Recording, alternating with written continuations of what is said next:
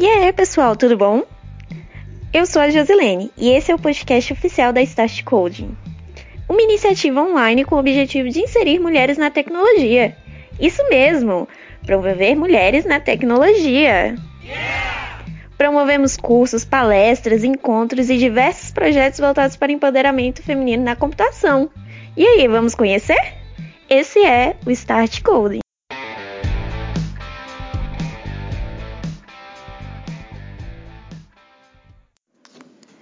Fala galera, bem-vindos a mais um episódio do podcast da Start Coding. Eu sou a Sucena e eu estou aqui de volta com a parte 2 do nosso episódio sobre inteligência artificial.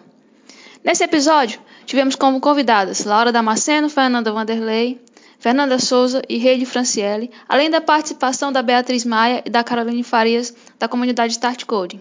Sem mais delongas, fique com o nosso episódio. Até mais! Vamos continuar agora e eu vou entrar aqui no assunto que eu acredito que estava todo mundo ansioso para falar.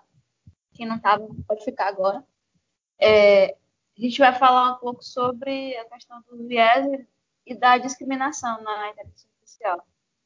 É, outro dia eu estava lendo é, uma matéria né, sobre uma inteligência artificial que era usada para é, dar características a fotos, né? e ela estava é, rotulando algumas imagens de forma preconceituosa. Por exemplo, um exemplo que estava nessa matéria é que ele, ela, essa inteligência artificial, ela rotulou o Vin Diesel como um skinhead. Não sei se vocês chegaram a, a ver alguma coisa sobre essa matéria, né? E algumas coisas que eu gostaria de, de, de saber é como é possível que a inteligência artificial reproduza vieses e formas de discriminação é, quem é o responsável por isso é, são as pessoas que programam, que treinam essas inteligências artificiais, ou são as máquinas?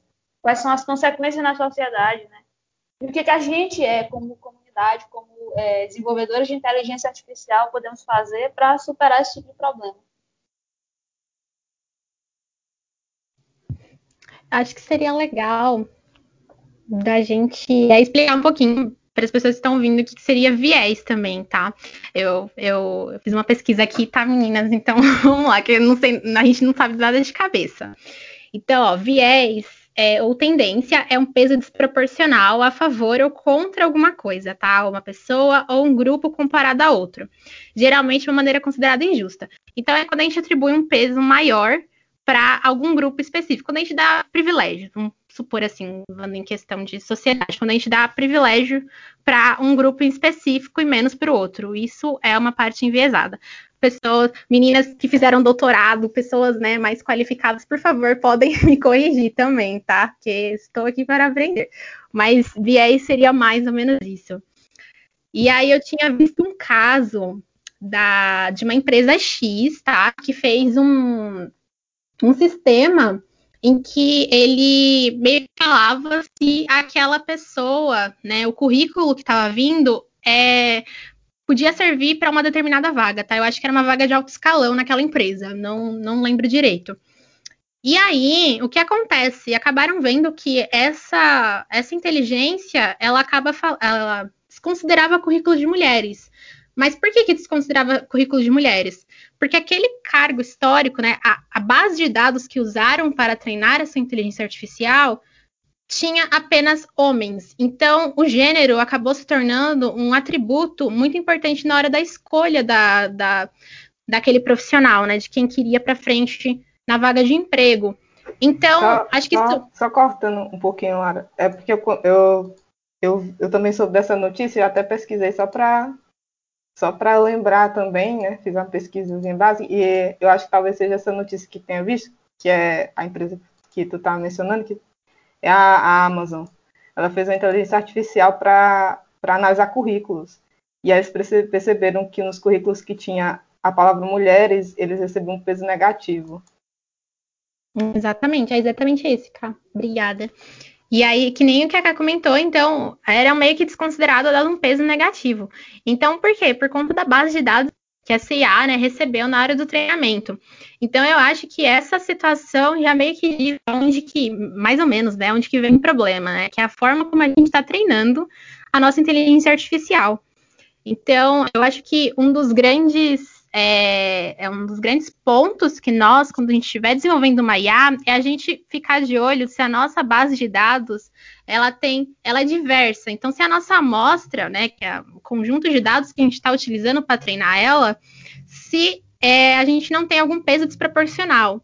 Então, por exemplo, se eu estiver criando um aprendizado de máquina, é, um classificador para dizer, sei lá, se aquela imagem é um cachorro, um gato, eu preciso meio que, eu não sei, tá, meninas de visão computacional, me, me, me se eu estiver errada, mas eu preciso ter amostras iguais para ambos os tipos de dados, tá? Então, eu preciso ter, sei lá, 50% de gatinhos e 50% de cachorrinhos, para que o mais para frente a IA não pegue alguns atributos sensíveis e ache que aquilo é, é, aquilo é o atributo mais importante, mas é por conta que a nossa amostra está enviesada, né? Ela tem um é, a, a, a Fê colocou aqui, tá, gente, que não precisa ser igual, mas precisa ser balanceado, tá? Então, as nossas amostras precisam estar balanceadas. Fê, se você quiser comentar sobre balanceamento.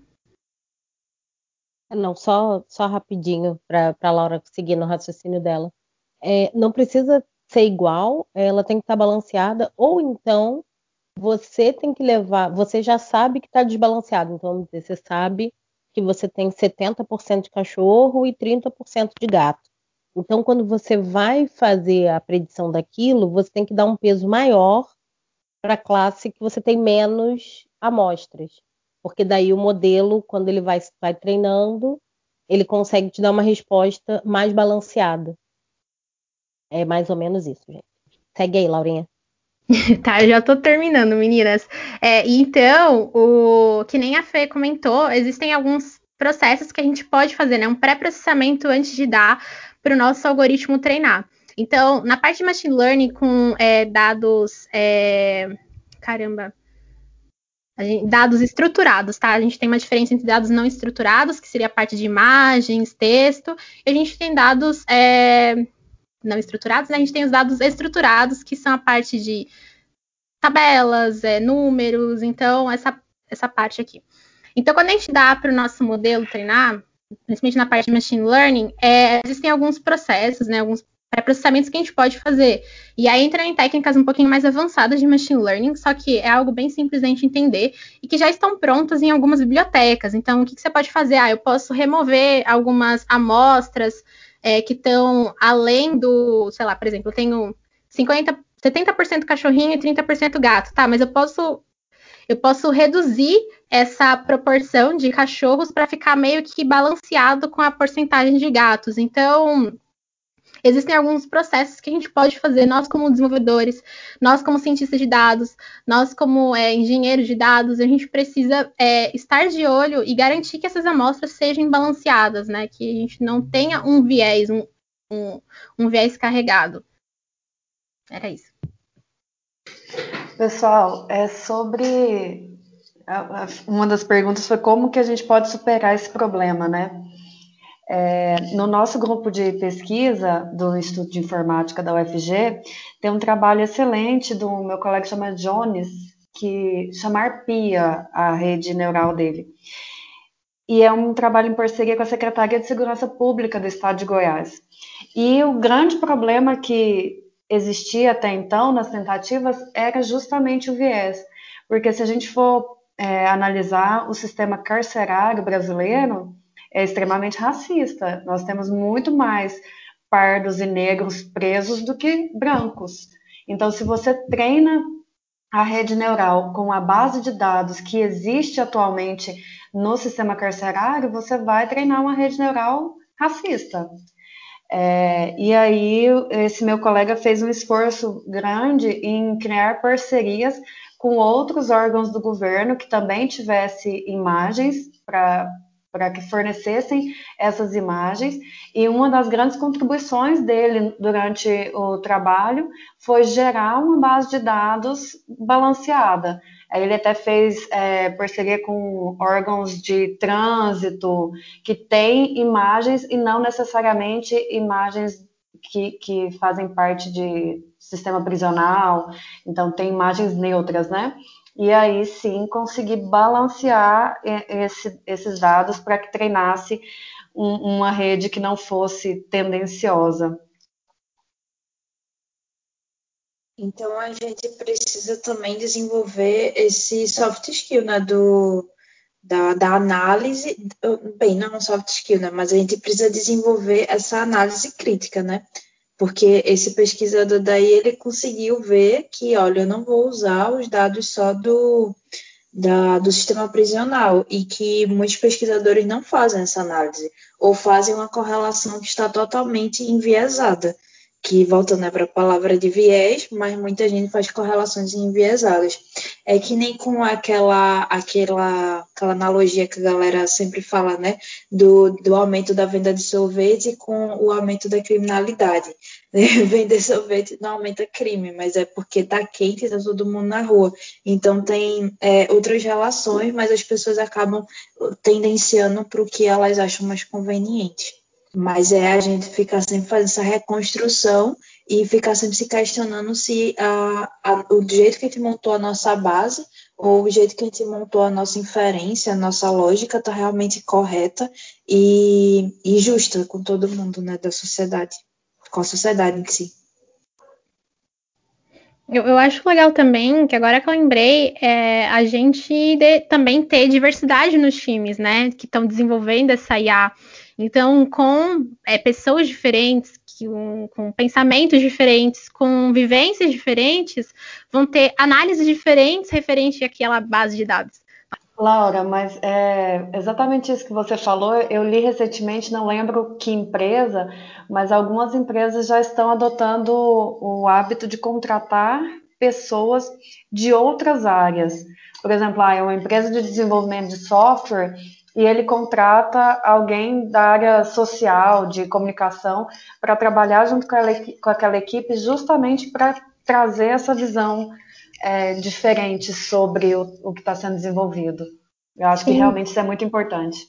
Sim, faz até sentido, porque, por exemplo, eu sou da parte tech e eu estou fazendo vou pegar o exemplo da Fê, uma IA para a parte de medicina. Só que eu não tenho essa skill de quais são as necessidades daquela pessoa, é, o que, que, é realmente necessário aquela IA ter. Então, quais são os pontos específicos da imagem que eu preciso prestar atenção? Então, acho super legal também essa parte de trazer pessoas é, de outras áreas é, para agregar ao time que está desenvolvendo a IA. Também é bem legal.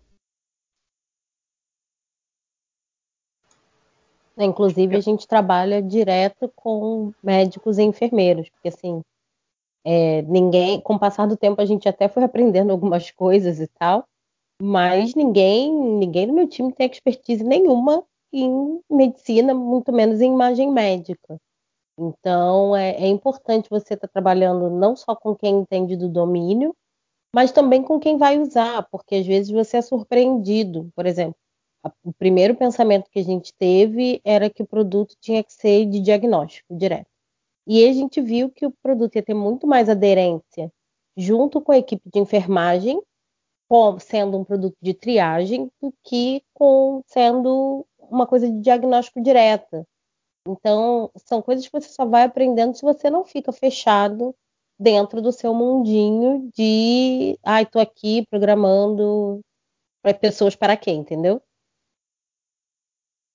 A minha pesquisa, ela sofreu exatamente com isso, que quando a minha, a minha pesquisa de contagem de cromossomo, detecção cromossomo chegou para mim, o meu professor explicou uma coisa, que foi isso que ele entendeu com os pesquisadores. Mas eu enchi tanto o saco para tipo, eu ter contato com os pesquisadores do, do grupo, do, do centro de pesquisa, da simetria biológica, para tipo, entender realmente o que, que era as coisas que eu estava fazendo, que depois foi que eu entendi que a proposta inicial, que era a mesma coisa que a Fernanda Vanderlei estava falando, que tipo, era fazer um sistema desktop para a galera usar, era totalmente surreal, porque eles só têm um computador no laboratório mas eles têm seis microscópios, então eu poderia fazer um aplicativo de celular para eles usarem no micro, para poder usar na, na câmera do celular e colocar no microscópio. Então é isso, né? A gente, a gente é, se comunicar com as pessoas que vão usar as coisas. Só, só fechando o que a Fernanda falou e acabando sendo até um pouco redundante. Mas isso é um problema que está em todo canto. Não é, não é particular de empresa, mas de pesquisas, de, de, de qualquer coisa. Da, até a gente não, não é, fazer empatia né, dentro de casa, com a família, com os amigos, com os colegas da faculdade. Porque isso acaba sendo empatia, né? Só para complementar o pensamento que eu estava falando antes, tá? Em questão de diversidade, não é apenas diversidade, tá? Na parte de skill técnica, tá? Mesmo se a pessoa for de outra área. Mas também diversidade em questão de é, pessoas de periferia, pessoas negras, pessoas LGBT. Ah, Laura, mas por quê, né? Tem que trazer o, questão de, essa questão de diversidade. Porque vamos dar o exemplo da Joy. Eu não sei se todos conhecem, se todas aqui, as pessoas que estão ouvindo conhecem a Joy. É, eu não vou conseguir falar o sobrenome dela, tá? Mas ela é uma mulher negra que se formou em ciência da computação no MIT. E aí, ela, como sendo a única pessoa negra no, no, na sala dela, é, ela só ela sentiu a dificuldade que essa é uma pessoa negra usando algoritmo de visão computacional. Então, é, a, a, o algoritmo conseguia reconhecer o rosto de todos os seus colegas de equipe né? Todos os colegas da, da sala, mas não conseguia reconhecer o rosto dela. Porque ela, como uma mulher negra, é, só ela conseguiu sentir isso, porque só tinha ela de, de, de, pessoa negra dentro da sala. Então é importante a gente também ter pessoas de diferentes é, diversidades, etnias, compondo os times que vão desenvolver a inteligência artificial. Porque isso é bem importante, porque cada um, né, tendo o seu próprio perfil, ele vai trazer uma análise interessante para aquela solução. Então, acho que essa parte também é super válida.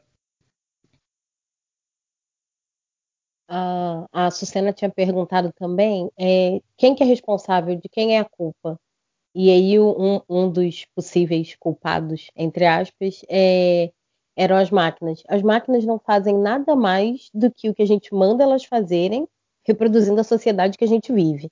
Então, assim, para mim a responsabilidade é de é minha que estou trabalhando com isso, é da Laura, é da outra Fê que está trabalhando com isso, é de quem está trabalhando com isso, é de quem está pegando o dado que não está se questionando. Tá, mas esse meu dado aqui, de onde ele vem? É, ah, que, que que eu estou mirando aqui? Que resposta ele está dando? Por exemplo, tem, um, tem uma pesquisa famosa de, de melanoma, de visão computacional, que as amostras são em pele branca. E aí, ok, ai, fiz um modelo muito maravilhoso aqui, olha, acerta vários, está reconhecendo todos os melanomas. Mas melanoma é um, é, uma, é um tipo de câncer de pele que é escuro. Aí você pega o melanoma numa pele negra, ele vai se comportar de outro jeito e seu modelo não vai acertar. Então você acha que está fazendo um negócio super bem feito, quando na verdade está fazendo um negócio, sei lá, para metade da população e sabe? E negligenciando a outra. Então, não, não tem só o viés do lado, tipo, punitivista, e tem muito, muito, mas tem o viés também de você não estar tá desenvolvendo o seu produto no melhor que ele poderia ser, porque você simplesmente não se importou com aquilo, sabe? Não, não teve essa sensibilidade de perceber que o, a sua base de dados não estava não tava o mais completa que ela poderia ser. E pegando um gancho aí do porquê, né?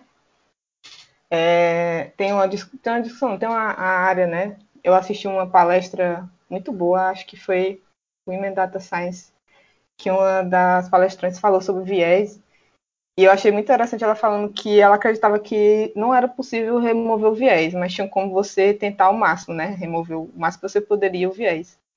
E aí, uma das propostas também, alguém falou sobre Deep Learning, né? Que os modelos eles vão ficando cada vez mais complexos. Se você comparar a evolução da inteligência artificial, né? Dos algoritmos, a Deep Learning, né? É, é uma, uma rede neural bem densa, né? E conforme vai as pessoas vão utilizando, né, você, você tem resultados ótimos, mas você não entende muito bem por que, que uma, determina, uma determinada amostra deu um determinado resultado. É, eles chamam de caixa preta da IA, que é. E aí eles ficam tentando desvendar, é, melhor, técnicas para tentar desvendar o porquê dos resultados do, da IA.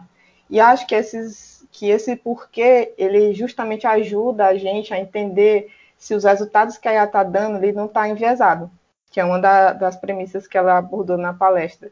E eu tenho usado muito isso no trabalho, porque conforme é, você vai trabalhando com dados mais complexos, de alta dimensionalidade, os modelos vão ficando cada vez mais complexos.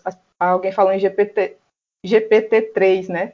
Que é um, um, uma coisa assim tremendamente assim de tamanho absurdo que eu acho que um ser humano não conseguiria compreender a grandiosidade do negócio desse. Mas assim, a gente vai aplicar isso no cotidiano da gente. Os humanos é que vão usar isso. E se a gente é humano, a gente vai num lugar que usa IA e a gente pergunta por que, que eu fui negado em tal coisa, ou por que, que eu não passei, e a pessoa do outro lado que usa IA não sabe responder, você já. Isso não é legal. E eu acho que isso é uma discussão interessante sobre as pessoas usando a IA e não se questionando sobre os resultados. Elas ficam tão empolgadas, né, com o resultado lá sendo exatamente o que elas querem e, e as empresas, né, não fornecendo tempo para elas é, fazerem os testes devidos, fazer a, explica a explicabilidade do modelo, é, fazer todas as validações necessárias, que acaba achando que isso é só, só tipo, é irrelevante. Infelizmente, acaba se criando, né, essa ideia. Sim, e acho que outra coisa que falou foi as consequências disso, né? A consequência é que a, a desigualdade que a gente já tem, ela só vai ser ampliada, né? Vai acontecer que os problemas que a gente tem hoje, eles vão ser, eles vão continuar sendo perpetuados e, e vai crescer, sabe, exponencialmente, porque a gente vai dar prioridade para algumas coisas que a IA aprendeu com a nossa, a nossa sociedade atual, e a gente vai deixar isso automático. E a gente não vai questionar esses resultados, né? Eles têm embasamento matemático. A IA falou isso, né? Os humanos, a gente é limitado, né? Tem essa ideia. Mas, assim, a IA, acho que a, a, alguém falou que a IA surgiu para auxiliar né, a gente, né? Ela fazer tarefas que são mais automáticas, mas o humano tem que estar por trás, né? A gente tem que a gente tem que estar no controle de algumas coisas. Tem áreas muito sensíveis, como a, a da saúde, acho que a Fernanda trabalha com a área da saúde, acho que é uma coisa bem mais é, crítica, assim. Outras áreas também são bastante críticas. E um erro nesse, nesse tipo de coisa, ele causa um dano muito grande, assim, a curto e longo prazo. Sim, e, e puxando o gancho, cara, do que, do que você falou, é, a gente também tem que ver a forma como a gente está treinando o nosso modelo, tá? Eu vou, já vou puxar o gancho de mais um, uma situação que é a TAI. Não sei se todo mundo conhece a TAI, que a TAI era um chatbot criado pela, é, pela Microsoft, e aí ela ficou no Twitter, e aí em menos de um dia ela se tornou tudo de ruim, né? Xenofóbica, racista, mas o porquê que ela ficou assim? Eu estava fazendo umas pesquisas, eu até escrevi um artigo para a comunidade sobre isso, que foi a forma como a, a, Microsoft deixou ela aprender, que foi uma maneira não supervisionada. Então a gente não tinha um tratamento antes do que vinha as entradas para a TAI. Então a TAI aprendia tudo que as pessoas mandavam para ela. Bobagem, é, coisa interessante, coisa não interessante. Então, tudo isso ela aprendia e achava que isso estava ok, porque ninguém falou para ela que aquilo era errado. Então, é, vem essa parte da crítica em que até que ponto a gente pode deixar nossos modelos aprenderem de forma não supervisionada, né? que eu também concordo com o que a Ká falou, a gente precisa sim de um ser humano é, é, olhando né, essa, a forma como seu modelo está aprendendo e quais o que, que é correto e o que não é para a máquina, né? A gente precisa ensinar, porque é como se fosse um, um bebê, tá? Eu adoro pensar que IA é um bebê e você está ensinando para ela o que, que, é certo, o que, que é errado, o que, que é X, o que, que é Y. Então, é, você precisa ter esse cuidado e essa sensibilidade na hora de da forma como você está utilizando e, e treinando a sua IA. É, tem vários casos de pessoas que foram presas injustamente porque é, tinham feito um, um, modelo de visão computacional para detectar bandidos, digamos assim.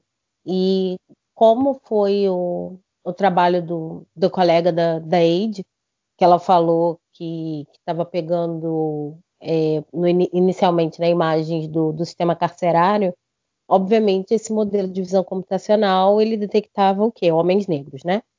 E vários homens foram presos injustamente porque passavam a imagem do de um suspeito na pelo modelo e aí o modelo dizia ah cometeu o crime no lugar X é, então isso também era, era era o Compass mesmo lá e isso é um negócio que assim a gente tem que tomar muito cuidado com esse tipo de interferência que que o nosso trabalho tem na vida das pessoas. A se eu não me engano, a IBM, a Microsoft e teve mais uma, foram, foram três empresas grandes, é, pararam de vender modelos de visão computacional para a segurança dos Estados Unidos, porque é, eles repensaram sobre qual seria o uso dessa ferramenta nas mãos do governo, é, que é um negócio que a gente tem que se preocupar muito. Tipo, o que, para que que vai ser usado o modelo que tu desenvolvendo? Entra, na, volta naquela conversa de, da ética que a gente estava tendo, da gente se perguntar, sabe?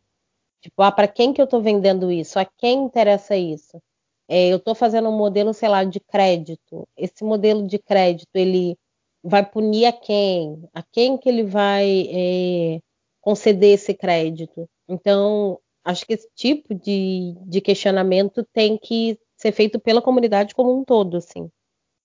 Uhum. Eu tava pensando, não apenas pela comunidade, mas também as empresas, né, que produzem, é, que fornecem e desenvolvem esses, essas tecnologias, né? Eu sei que grandes empresas é, têm já essa parte de ética, né, a forma como vão, vão ser utilizados é, as inteligências artificiais produzidas por esses, por essas empresas. Eu acho que a, eu sei que a IBM tem, a Google, não sei se a Amazon tem, mas eu sei que a Microsoft tem também. Então é algo bem interessante quando você define um código de ética e conduta na utilização e no desenvolvimento das suas inteligências artificiais. Acho também que é um excelente ponto também a, a, a ser desenvolvido pelas empresas. E as startups não estão, não estão isentas disso, né? Exatamente. Tipo, porque é, a gente fica falando de empresas grandes que todo mundo conhece o nome, mas muita startup aí, né, que se vende como startup, mas que alguns produtos impactam muita gente, tipo aplicativos famosos e tal, é, eles também têm que pensar isso, né? Uh, eu, eu, não, eu não sei se é a minha bolha, mas eu não vejo muito é, empresas daqui, né, conversando sobre isso, são mais empresas grandes. É, eu não sei se é porque as empresas daqui, porque a gente tem muita startup, acha que pensar sobre isso, conversar sobre isso vai, é, vai, vai, fazer elas perderem dinheiro, investimento, eu não sei. Ou, ou todo mundo está conversando sobre isso e a minha bolha aqui não chegou. Mas a gente só, a gente só tá falando sobre empresa grande, sabe? Mas empresa pequena, ela também tem que conversar. Sim, concordo, Fê. Eu também não vi, eu também não vi nada referente a isso nas startups brasileiras, mas eu não sei se também é porque a IA é algo muito recente no Brasil e a gente está vendo ainda como utilizar a IA, né, é, nas soluções tecnológicas. É, mas eu sei que, pelo menos na Europa, já fizeram meio que um, um evento para definirem códigos de ética para a utilização de inteligência artificial na, na Europa. Então, eu acho que também pode vir da parte do governo também, parte de LGPD, né, que a gente já, já entrou em vigor. Então, eu acho que também tem que ser uma discussão sendo feita também pelo governo, né? Porque isso vai afetar a sociedade como um todo, não só o papel das empresas, a LGPD que vai entrar em vigor, ou que já entrou, dependendo do, do momento em que você estiver ouvindo esse podcast. É, então, é,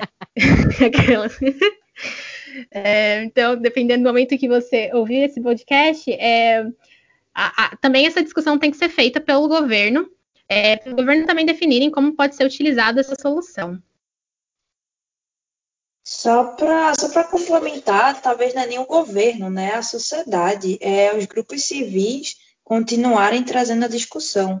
Porque não foi o governo que trouxe a LGPD e é, a Lei Maria da Penha ou qualquer coisa do tipo. É a sociedade civil é, discutindo, é a gente aqui trazendo discussão e colocando na cabecinha de todo mundo aqui um pouquinho da sementinha de tipo de questionamento para, olha, a gente consegue, a gente, a gente é poderoso, porque se a gente se une, a gente tem voz.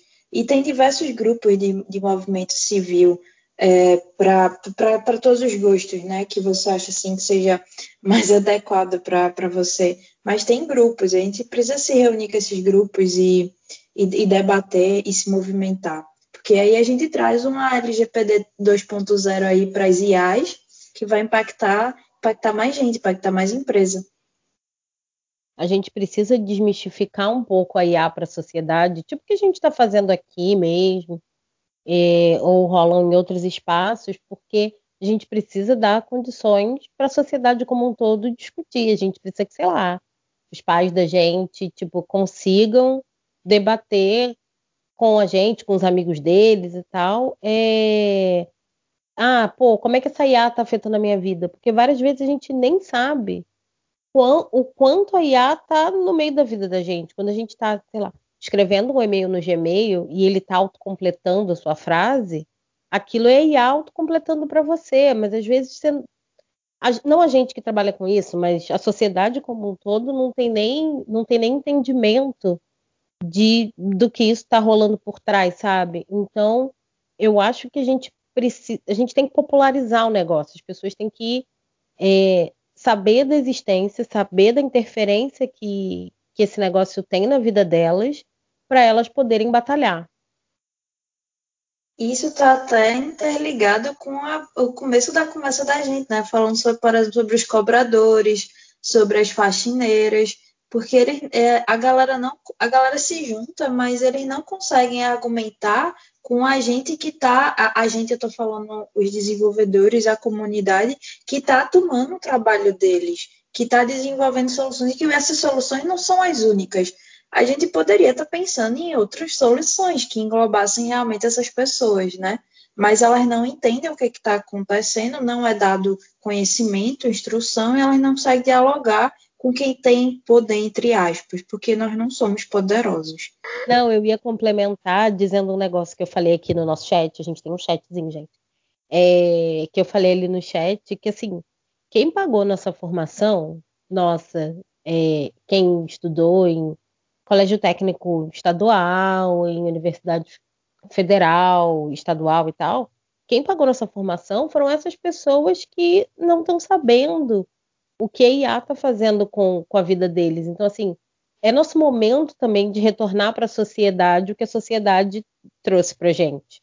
Então, é, essa, essa, popularização é uma forma de retribuição também é, por, tu, por todo o conhecimento que a gente obteve nesses anos todos? No, quando eu estava tendo os cortes de, de gastos, né, eu estudo numa federal, estudo na UFRPE, e a gente tem menos verba do que a UFPE. A UFPE ela tem convênio com as instituições privadas, então o centro de informática de lá tem muito mais dinheiro do que o meu centro de informática. É, e quando e, e o, a minha universidade, o, o DCE, a, o movimento estudantil é muito ativo. É, recomendo, se a sua universidade não for, é, movimente, se é um movimento estudantil. É, mas aí, quando estava tendo os, o corte de gastos no começo do ano, no fim do ano passado, é, eu não sei mais quanto tempo faz, eu não sei mais nem quem é né, quem está direito, é, ele, é, a galera se movimentou e foi fazer como se fosse protestos, explicando para as pessoas na rua, nos grandes centros daqui de Recife, é, o que, que as pesquisas faziam. Mas, minha gente, a gente não deveria estar tá fazendo isso só quando tem corte de gastos, não. Era para a gente estar tá fazendo isso toda hora. Era para era a gente estar tá refletindo se a nossa pesquisa tem impacto realmente social ou se eu só estou fazendo uma pesquisa para poder levantar minha bola de pesquisador e publicar artigo aqui a rodo, sabe? Muita gente na, na instituição pública, nas instituições, né, que fazem que são quem fazem pesquisa, ela, a, alguns acabam não refletindo sobre isso, mas a maioria reflete sim. Não é, não, eu não estou também generalizando por completo dizendo que não é para a gente ter pesquisa. Claro que não, né? Porque os, os centros públicos é onde as pesquisas realmente acontecem. mas para continuar trazendo essa reflexão e, e a gente está sempre tentando mostrar para a população civil o que, que a gente está fazendo. É, é, Fernanda no seu doutorado, no seu mestrado, tentar se comunicar, nem seja com um grupo dali que está consumindo. Claro que aí não vai conseguir passar para todo mundo, né, para virar notícia de jornal.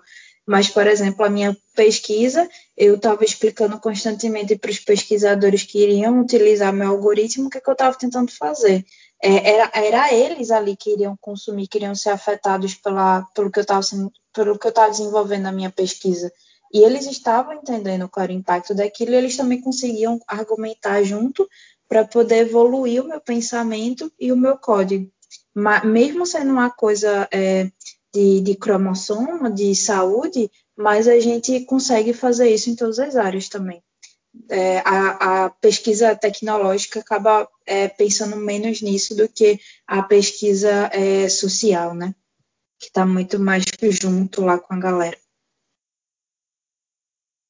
E aí entra um negócio que eu sempre, engraçado, eu acabo sempre caindo nesse negócio. Falta muito formação das ditas humanas no nosso curso de computação.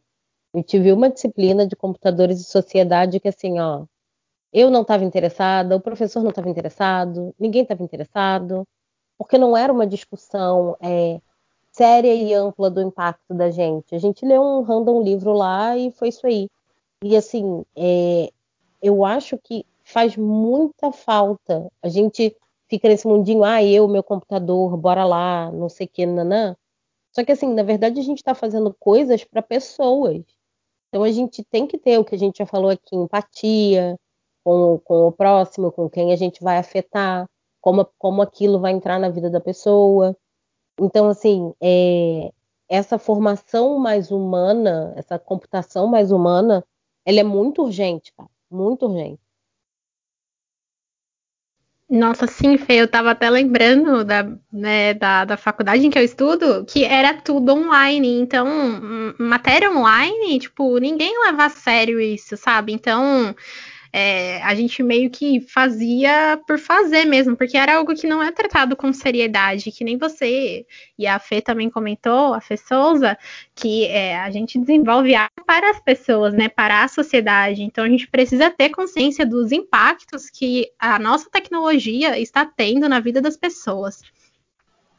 É, dando sequência aqui a nossa, a nossa conversa, é, uma coisa, uma pergunta que eu gostaria de fazer é sobre o futuro da inteligência, inteligência artificial. É, quais são as perspectivas e quais são as tendências que vocês identificam, identificam na inteligência artificial? Eu vou eu vou falar de novo aqui sobre o livro do Kai-Fu Lee, porque ele é um livro que fala justamente sobre isso. Ele fala do, do momento que a gente está vivendo, que é a IA aplicada, que a gente fez sabe, no, na, na academia, né? A gente estuda aí há muito tempo. Só que a gente está sentindo o impacto dela agora, porque a gente já estruturou, né? O computador evoluiu, a gente hoje tem muito dado, e as técnicas também, elas, elas estão bem avançadas no sentido de a gente pode aplicar. Então a gente está vivendo a era da IA aplicada. E os dados são o óleo, né? O petróleo da, da IA, né? De maneira geral. E aí ele fala sobre o futuro da IA, que principalmente ele fala no sentido do, do, dos países, ele fala em sentido de países, né? Porque os investimentos, né, as empresas, empresas chinesas, Estados Unidos, né, a gente está bem polarizado nesse sentido, elas estão investindo pesado nisso. E aí o mercado mundial, né, das tecnologias, elas vão evoluir bem mais rápido e as pessoas que estudam e moram e se aproveitam desse momento nesses países, elas vão ter uma vantagem muito grande. E isso pode acontecer de que no futuro é, as tecnologias desenvolvidas para IA, né, elas estejam concentradas nesses países e as riquezas também sejam geradas nesses países. Isso talvez aumente a desigualdade nos países mais pobres. Então, é por isso que é importante a gente estar tá num tipo uma corrida, né? Uma corrida, os países é, agora, tipo, o Brasil está crescendo mais é, a questão de utilizar a IA no dia a dia, a gente precisa muito discutir isso assim, de maneira geral, no sentido do governo, né? Porque isso pode ser mais simples, né? De, de fazer com que as pessoas tenham acesso mais simples e, e mais diversificado nesse assunto. E com relação a IA especificamente, eu acredito que ela vai se aperfeiçoar, como ela já está se aperfeiçoando hoje. Ela vai ficar cada vez mais complexa. E a gente vai precisar é, de mecanismos para a gente não perder esse controle que, é, que a gente tem hoje com esses modelos. E eu acho que a, o trabalho como a gente entende hoje, eu acho que talvez isso não mude nos próximos 10 anos, mas talvez nos próximos 50 anos, o que a gente entende como trabalho hoje seja completamente diferente do que o trabalho signifique daqui a 50 anos.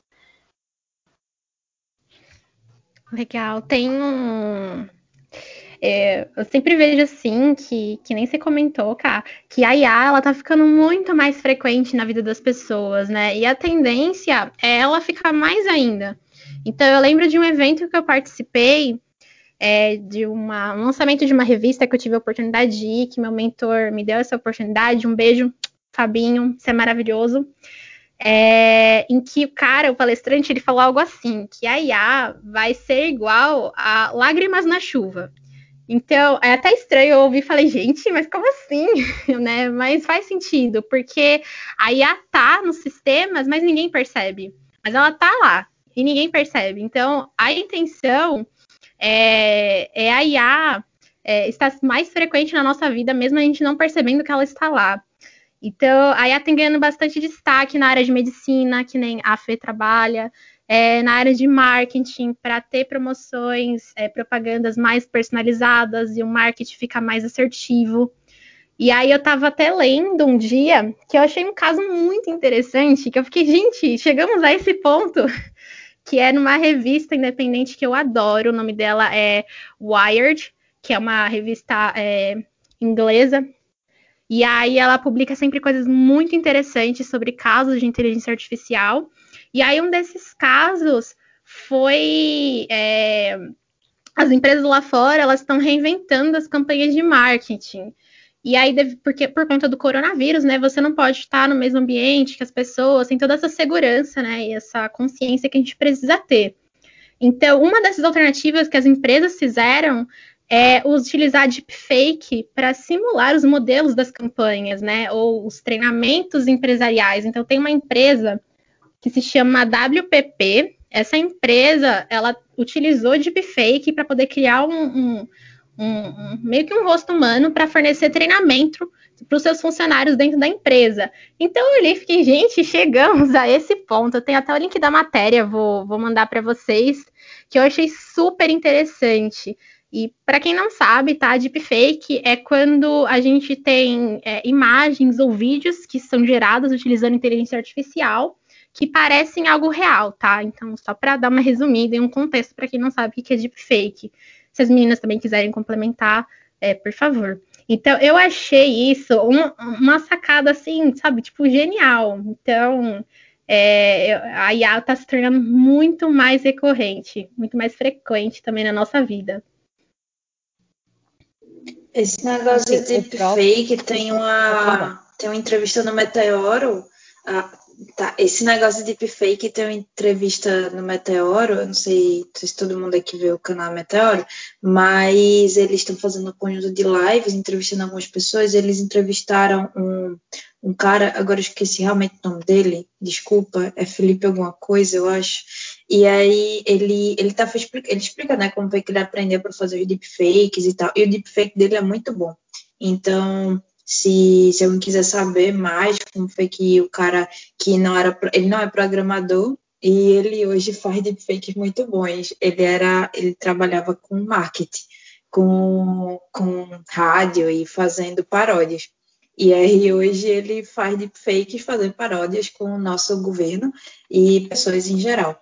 Então é um conteúdo que ele explica, né, como foi que ele estudou e, e explica, né, como é que ele faz e e o que, que é isso. É interessante para quem não tem a visão computesca da, da coisa.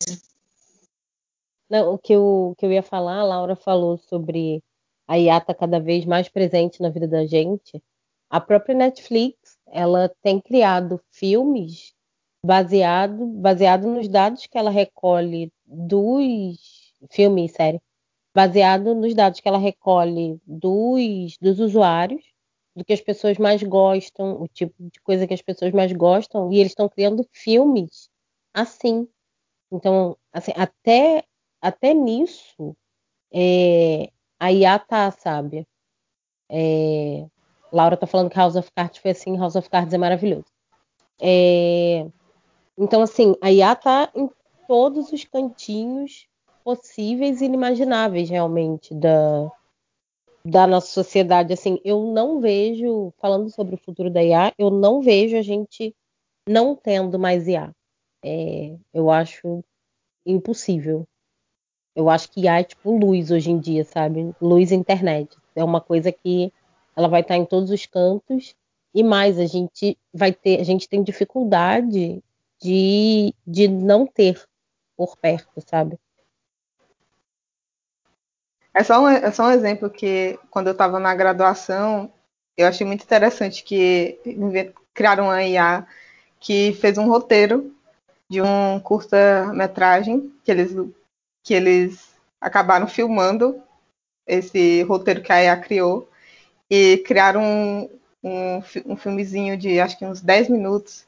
E ele foi indicado para o Festival de Cannes, se eu não me engano mas foi desqualificado porque a IA parece que começou a voltar loucamente no, na, em si própria, no que era um, um filme para um filme para web, né? E as pessoas do da internet que votavam.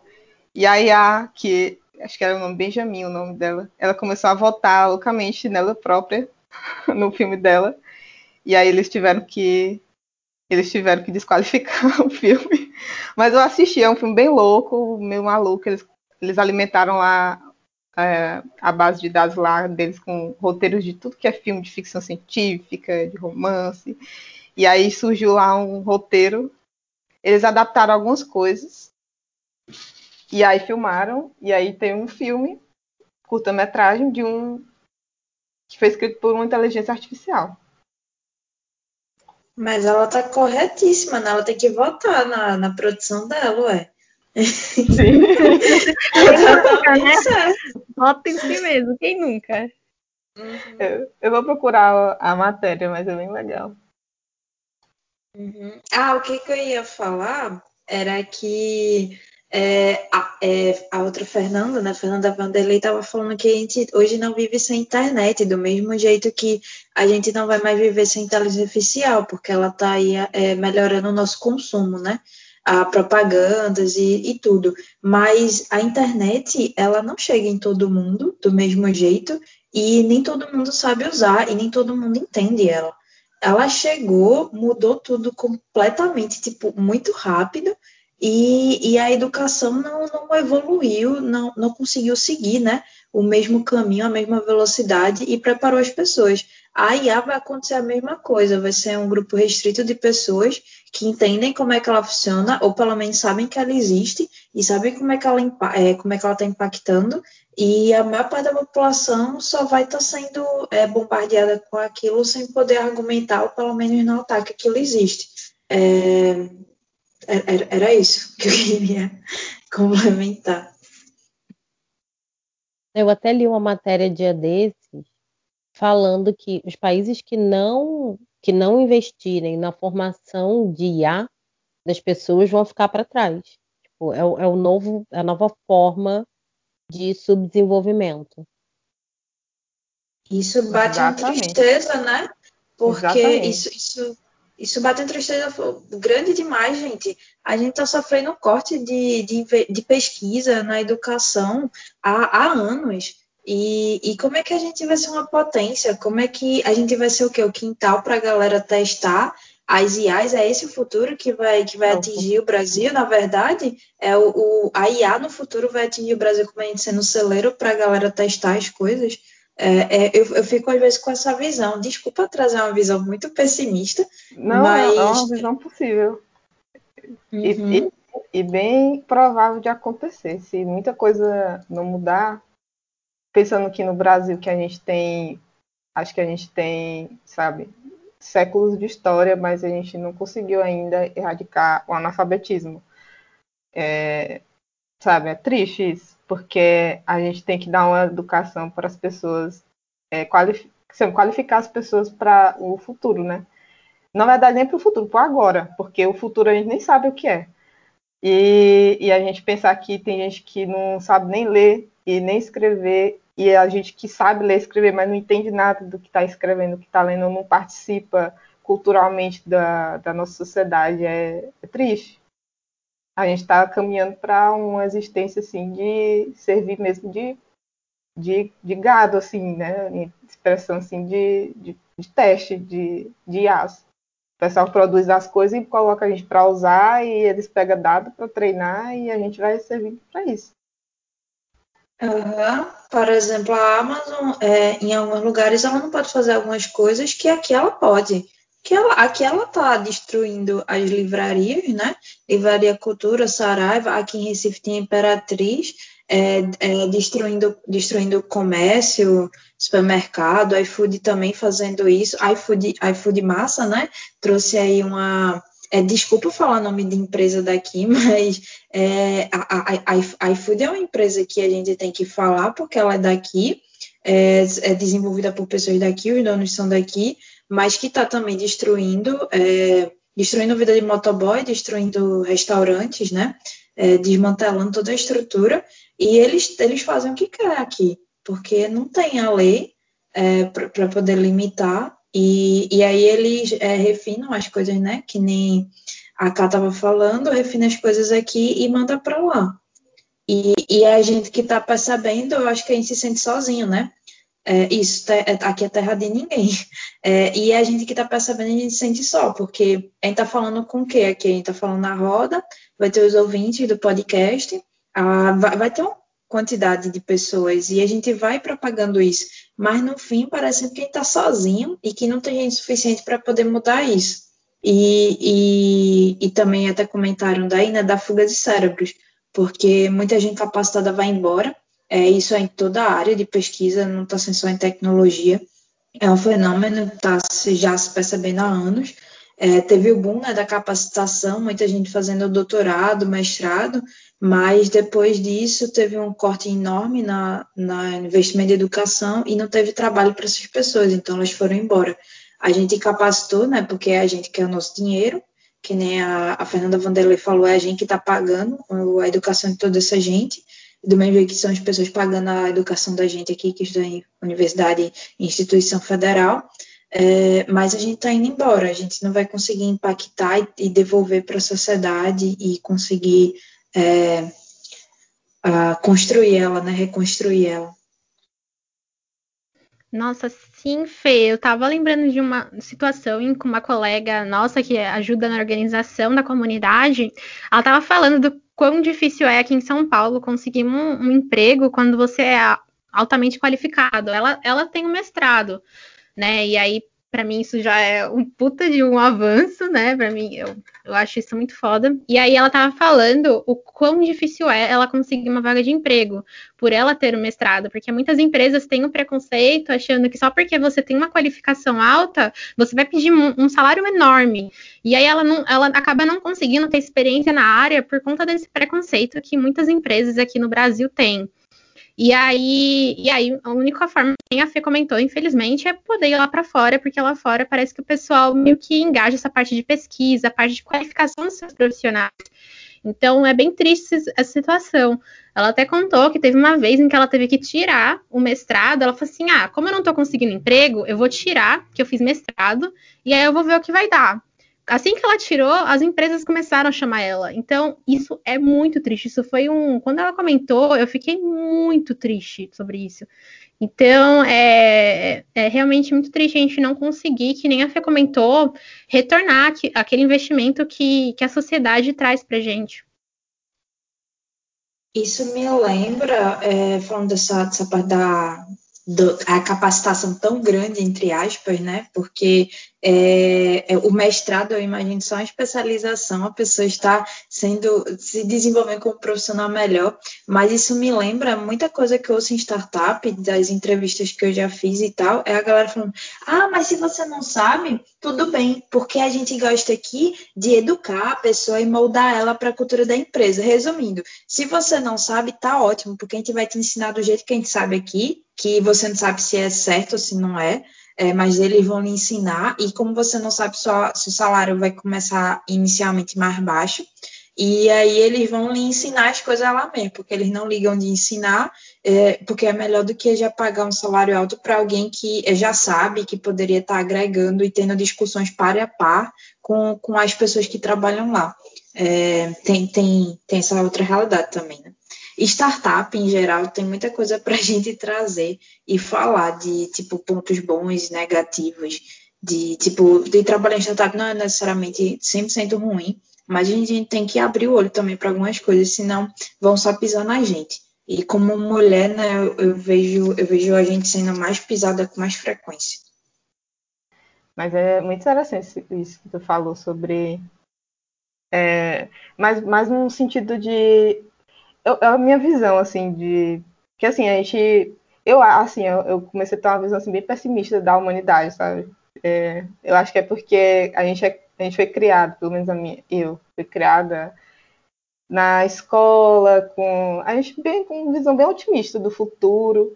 E eu fico falando, se eu tiver um filho um dia, eu vou contar toda a verdade para ele, não vou mentir para ele, não.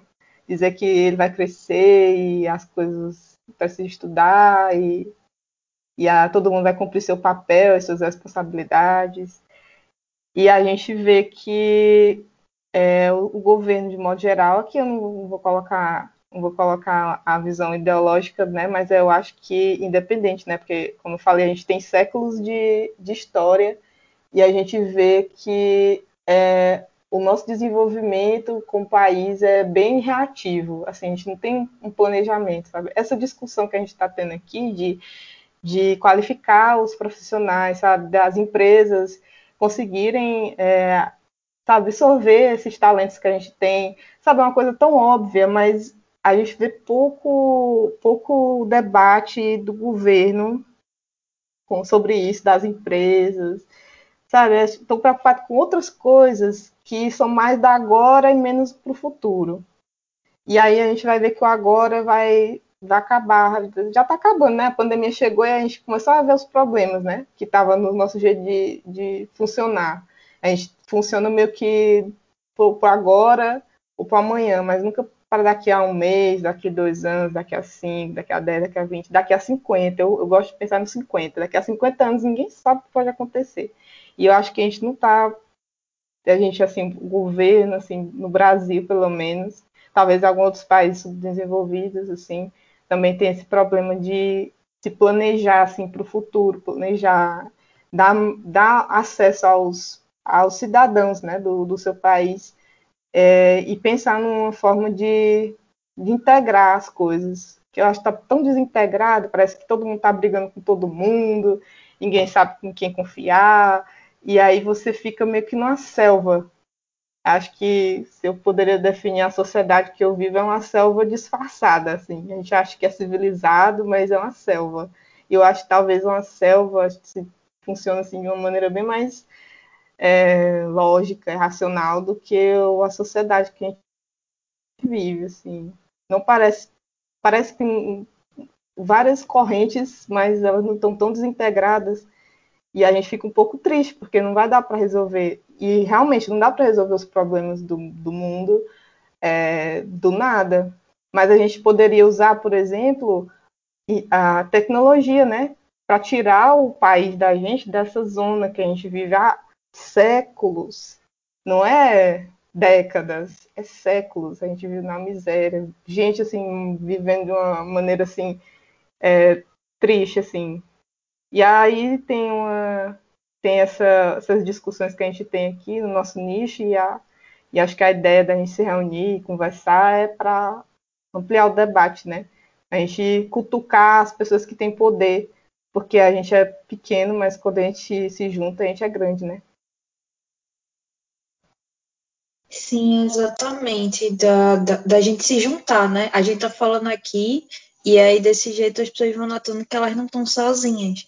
É, é, importante a gente falar, né? Mesmo que se sentar só, isso, isso até com. Que nem a gente falou, né? Da síndrome da impostura e, e tudo mais. De, da gente sempre tá falando, porque desse jeito a gente vai encontrar pessoas que estão sentindo a mesma coisa e a gente não tá sozinha, a gente não é, não é pequenininho, né? Que nem tu falou, somos, somos muitos. Somos que nem formiguinhas. Bom, pessoal, já estamos quase chegando ao final do nosso podcast. E para finalizar, fechar com chave de ouro, eu gostaria de, de, de pedir aqui recomendação de material para a galera que gostou do tema, que nunca mexeu com isso, mas que gostou do nosso podcast e quer saber um pouco mais. O que vocês indicariam para essas pessoas? Eu já vou falar de novo, gente. Busquem comunidades que, é, que são dessa área, tá? Meninas, se vocês gostarem, se vocês querem entrar na área, a gente tem o AI Girls, Data Science tem o WIDS Recife com a Fê, mas a Fê, eu não sei se ela vai comentar sobre isso.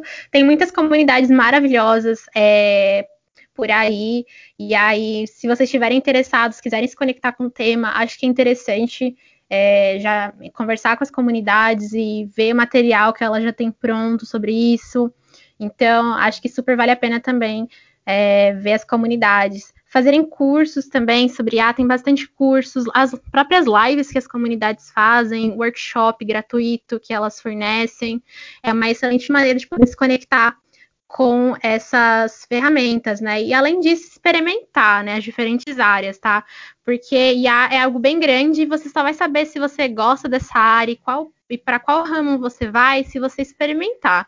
Eu acredito muito nisso, tá? Não existe certo ou errado. A questão é que você tem que precisa experimentar e ver se é realmente aquilo que você quer, tá? Porque a gente olha para tudo assim, a gente fala que é tudo lindo e maravilhoso, mas é, você precisa saber o que é melhor para você.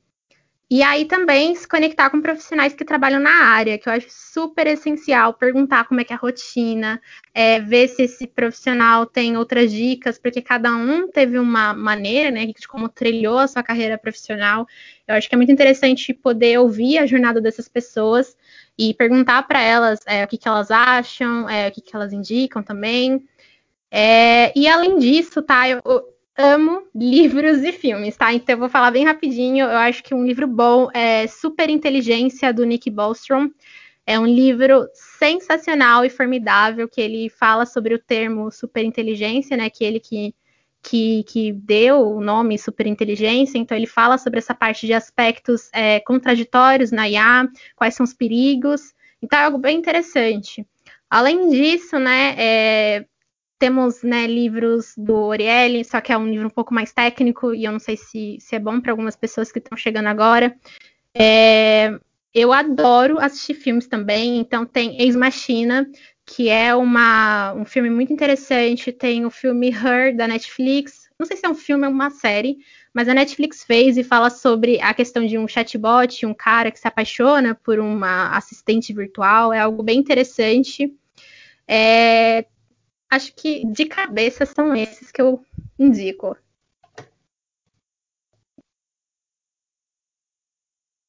É, continuando aí, né? A Laura falou sobre comunidades. É realmente comunidades. Ela, ela acabou não falando, né? Mas o iGirls está no YouTube e está no Instagram. Então, vocês podem pesquisar lá iGirls Brasil e vocês vão encontrar essas informações. Tem grupo no Telegram. No Telegram tem muito grupo de comunidade é, se vocês estão em um, vocês acabam encontrando os outros, porque ah, tem pessoas que estão sempre em mais de um. O PyLadies também, para quem quer aprender a programar e aprender Python, né? A Laura falou que Python e aí são as principais linguagens para a área. Então, tem o PyLadies e tem o RLadies. Tem o PyLadies Brasil, é, tá no Twitter e Instagram, e aí você consegue encontrar os outros grupos dos PyLadies. Tem, tá abrindo é, capítulos do Pai Ladies com muita frequência esse ano, então provavelmente deve ter um na sua cidade. É, se não tem, você pode abrir o seu. É, aí procurar no Twitter e Instagram, que você vai encontrar o dos outros grupos. Também tem grupo no Telegram e canal de notícias no Telegram Pai Ladies Brasil. É, o R-Ladies também tem R-Ladies em, é, em várias cidades aqui no Brasil e também fora dele. É, também procurar no Instagram, Twitter, você vai encontrando os outros R-Ladies. É, em Recife tem o R-Ladies, mas está meio parado. É, o P-Ladies Recife é bem ativo. Ah, sim, e como a Laura falou, tem o IDES. O IDES é Home Data Science. É um, um evento que nasceu na Universidade de Stanford, mas hoje ele ocorre em mais de 150 é, cidades. É, em Recife tem um, é, tem dois UIDs em São Paulo, tem o IDES BH, o IDES Salvador, tem vários UIDs. Vocês podem saber mais no site do, do IDES Stanford. É, ou seguir a gente, é, o ID Salvador também, é, Instagram e Twitter. A gente fez a edição desse ano online e teve várias edições do IDES online esse ano. Então vocês podem pesquisar no, no site do IDES e vocês vão encontrar o link das conferências online que teve no YouTube e ver a, a, as lives e conhecer mais sobre a área de IA e Data Science. Quem não falou aqui sobre Data Science, mas é, tem palestras sobre IA em todos esses eventos. Uh, e outra coisa é que a gente, é, eu, Fernanda, é, é, no caso Fernanda Vanderlei, né? Eu, Fernanda Souza e Laura, a gente participou do sprint do Programaria, que é outra comunidade focada para trazer mulheres para a computação. E essa sprint foi focada em inteligência artificial. Então, eu e Laura, a gente produziu conteúdo de texto, é, tem lá no blog do, do Programaria os textos que a gente fez com outras mulheres, explicando sobre o que é IA e as áreas de IA e como entrar em algumas áreas. Eu fiz sobre visão computacional e Fernanda Vanderlei participou, não foi palestrando. Então, eu não sei se as palestras ficaram salvas, Fernanda, eu acho que tu pode complementar, mas é, teve, teve, teve as palestras das meninas. E o Programaria está fazendo várias é, ações também, que nem aqui, o Start Coding também. É, é legal ver, ver, essa quantidade de comunidades crescendo e, e, e, e, cada uma tocando num ponto, sabe? Se complementando, trocando experiência. Isso é muito, isso é muito enriquecedor para todo mundo. Bom, além da dica das meninas aí, é, os vídeos lá da sprint do programaria ficaram, ficaram gravados sim. É, depois eu passo o link para as meninas. É, o, lá no, no sprint da programaria eu fiz um workshop tipo super mão na massa desde o inicinho de uma análise exploratória de dados e um modelo simples para prever qual seria a nota do IMDb de um filme. É, eu também indico muito, tem um canal de duas meninas que eu adoro, que é o Peixe Babel, que elas falam muito sobre IA, é super legal o canal, super divertido. É, Para quem está querendo começar, é, não sabe Python, eu indico muito o Python para zumbis do Masanori. Ele é super didático e tal. O curso do Guanabara também é, também é bem legal, de Python. É, e tudo no YouTube. A, a Fê lembrou aqui. É, tudo no YouTube, tudo gratuito. Então, assim, se você. Tem gente que é muito autodidata, né? Então, se você gosta, tipo, ver o vídeo, se jogar e tal, super recomendo esses cursos. Recomendo também para quem já sabe programar, entrar no Kaggle. Tem uma, tem uma competição antiga lá do Titanic, é, que tem muito, muito código já pronto e super comentado, então você consegue ver mais ou menos como é que como é que a galera resolve os problemas e tal. Tipo, recomendo muito para quem gosta de fuçar as paradas.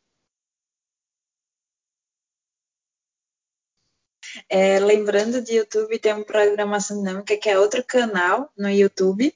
É, também falando, é, nesse canal tem a área de Data Science e a área de Visão Computacional.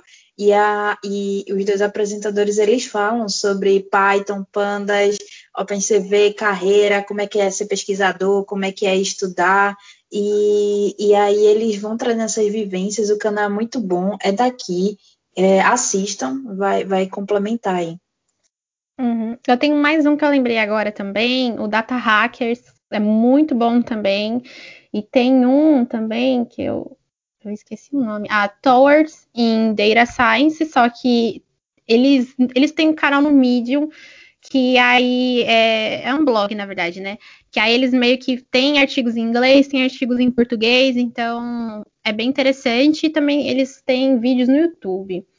É, que eu descobri recentemente que eles fazem lives no YouTube. mas é basicamente é tudo em inglês, mas é muito bom os artigos. Super indico também.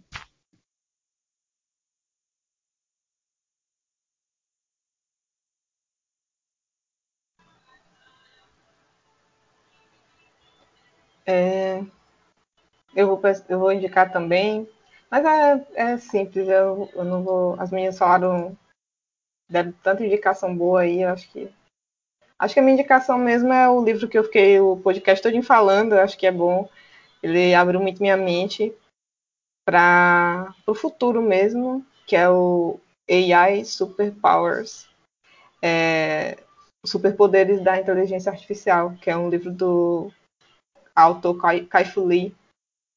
E, e, é um livro muito interessante. É, eu acho que o pessoal que, que quer entender um pouquinho como a IA está impactando no, na vida da gente vai aproveitar muito a leitura. Fora isso, as pessoas que querem entrar nesse mundo, acho que as meninas já deram todas as dicas aí.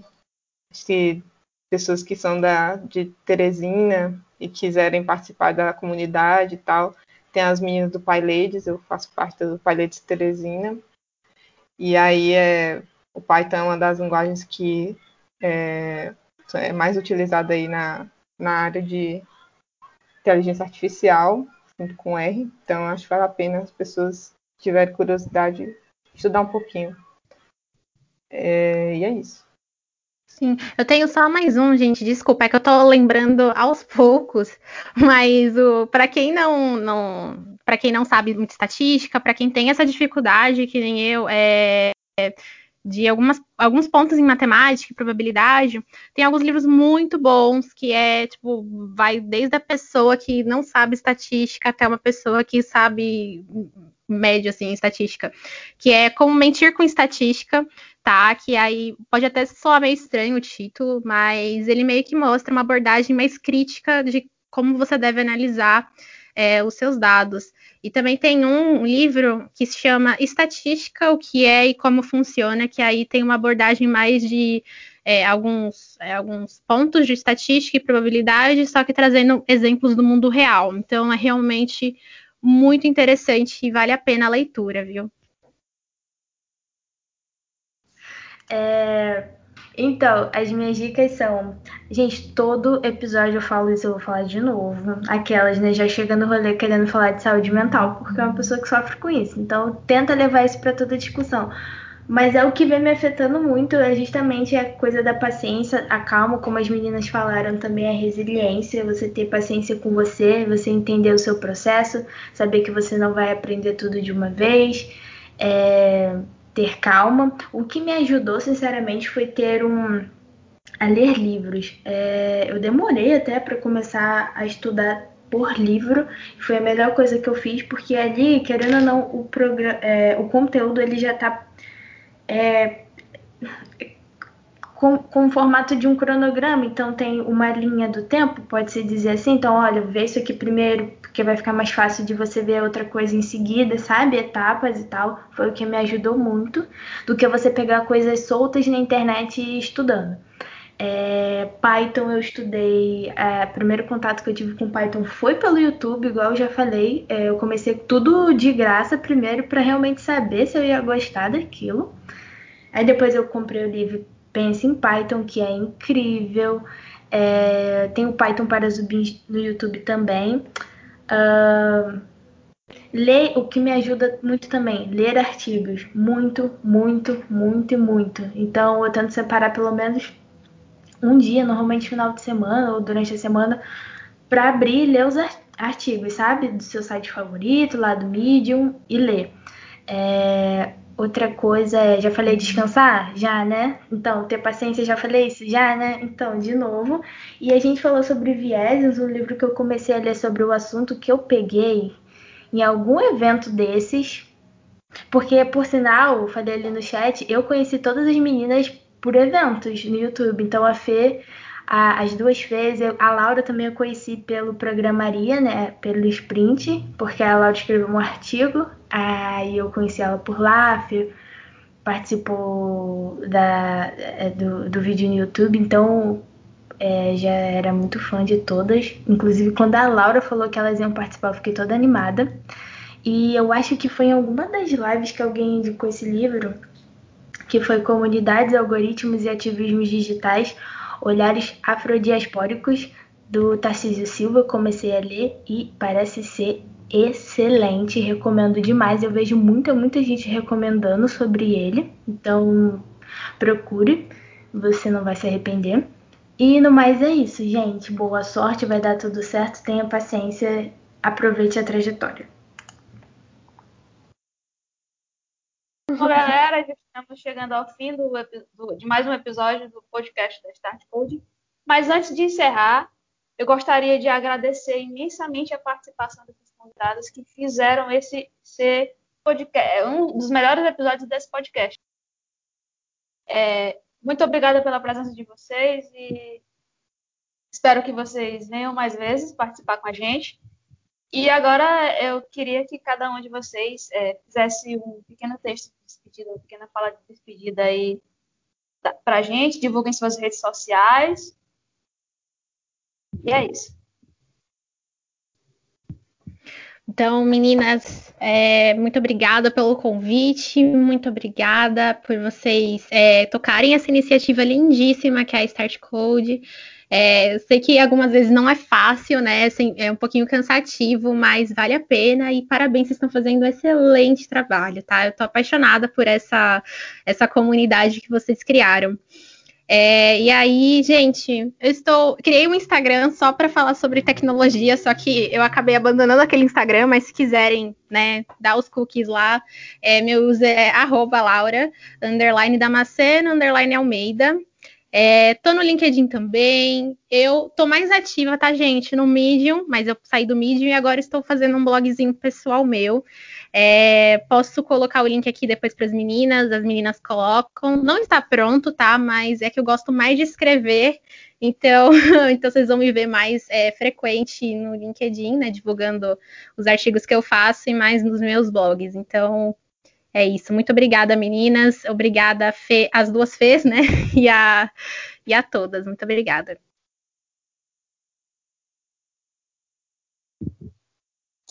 É, eu Gente, quero agradecer também. Oi? Vai, aí. Mouse aí, tá. segue aí. Uh, sim, eu quero agradecer a todos. É, eu nunca tinha participado de um podcast achei muito divertido. E o papo da gente eu achei super leve, foi super de boa. O tempo passou, menino, que eu nem percebi. É, até mesmo aqui sentada. É, sim, é, agradecer, né? E como a Laura falou, às vezes pode ser cansativo. Eu lembro de vocês falando isso no primeiro episódio do podcast de vocês, de que é, é, é gratificante, né? Quando, quando você vê as meninas crescendo e, e as iniciativas que a comunidade vai fazendo realmente atingindo a galera. Eu participo de várias comunidades organizando ou até mesmo lá sendo membro ativa e eu sei bem como é isso.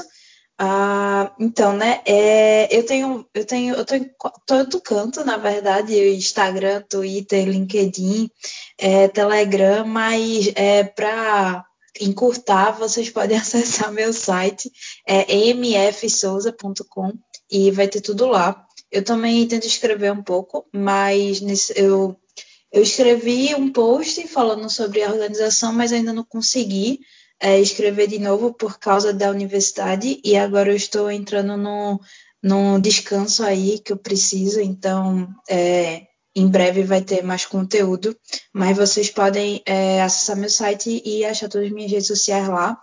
É, como eu respondi uma pessoa, é, se tiver dúvida, pode vir falar comigo. Eu sou realmente bem aberta e eu tento ser bem fácil de encontrar para poder ajudar as pessoas, porque quando eu estava começando, eu ainda não sei muito tudo, né? É, e eu acho que em nenhum momento eu vou saber. Mas eu espero conseguir ajudar e, e clarear as pessoas com o que eu sei, né? Porque quando eu estava começando, eu não sabia nada e eu me estressava do mesmo jeito que a Bia estava falando, é, e eu ficava atormentada do mesmo jeito que todo mundo. É, é isso, obrigada mesmo pelo convite.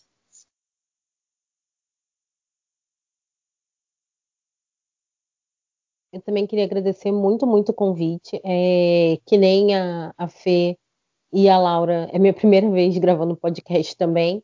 É, fluiu super bem nosso papo. É sempre muito, muito legal falar é, de um tema que é uma das minhas paixões, assim, eu gosto muito. É, e tentar popularizar um pouco daí do conhecimento.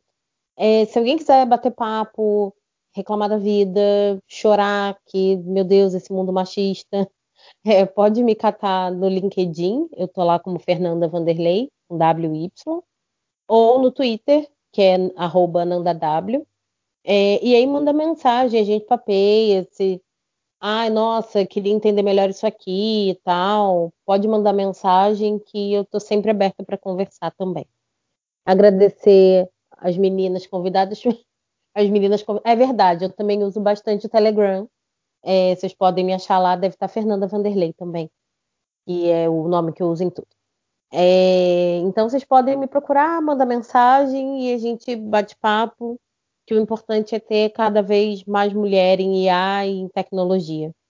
Acabar com esse negócio de clube do bolinha. Muito obrigada pelo convite, meninas.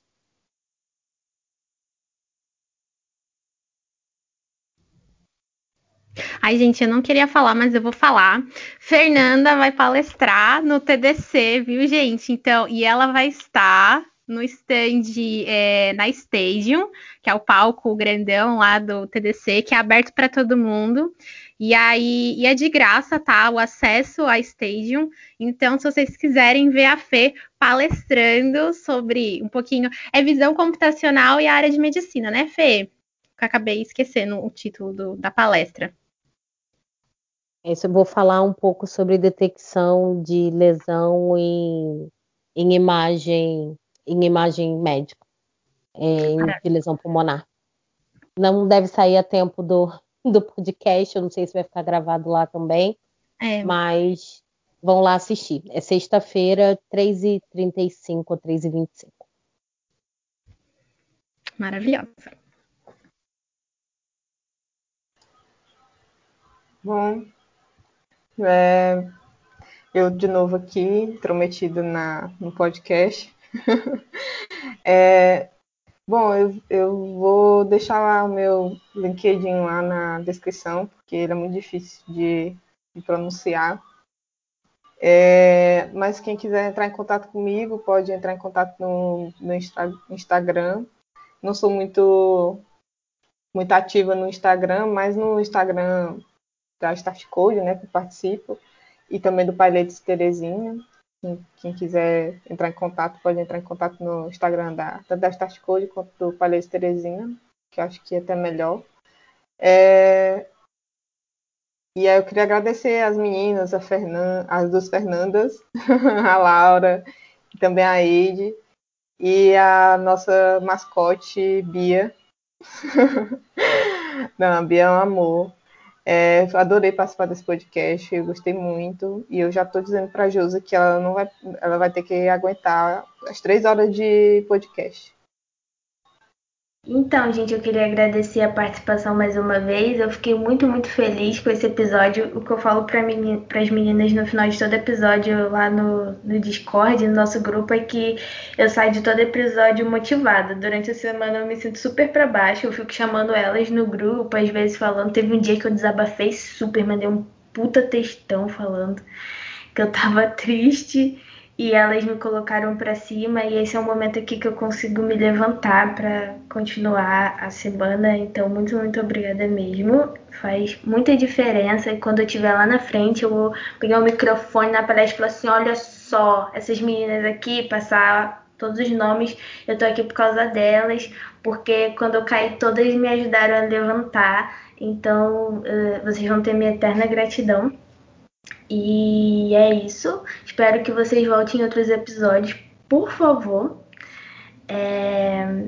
E minhas redes sociais é Beatriz Maia DS.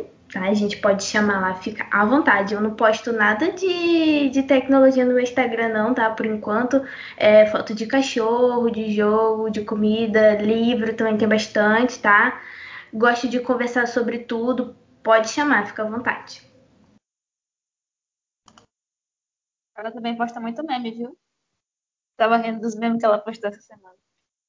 Sim, direto. Meu, minha saída, meme.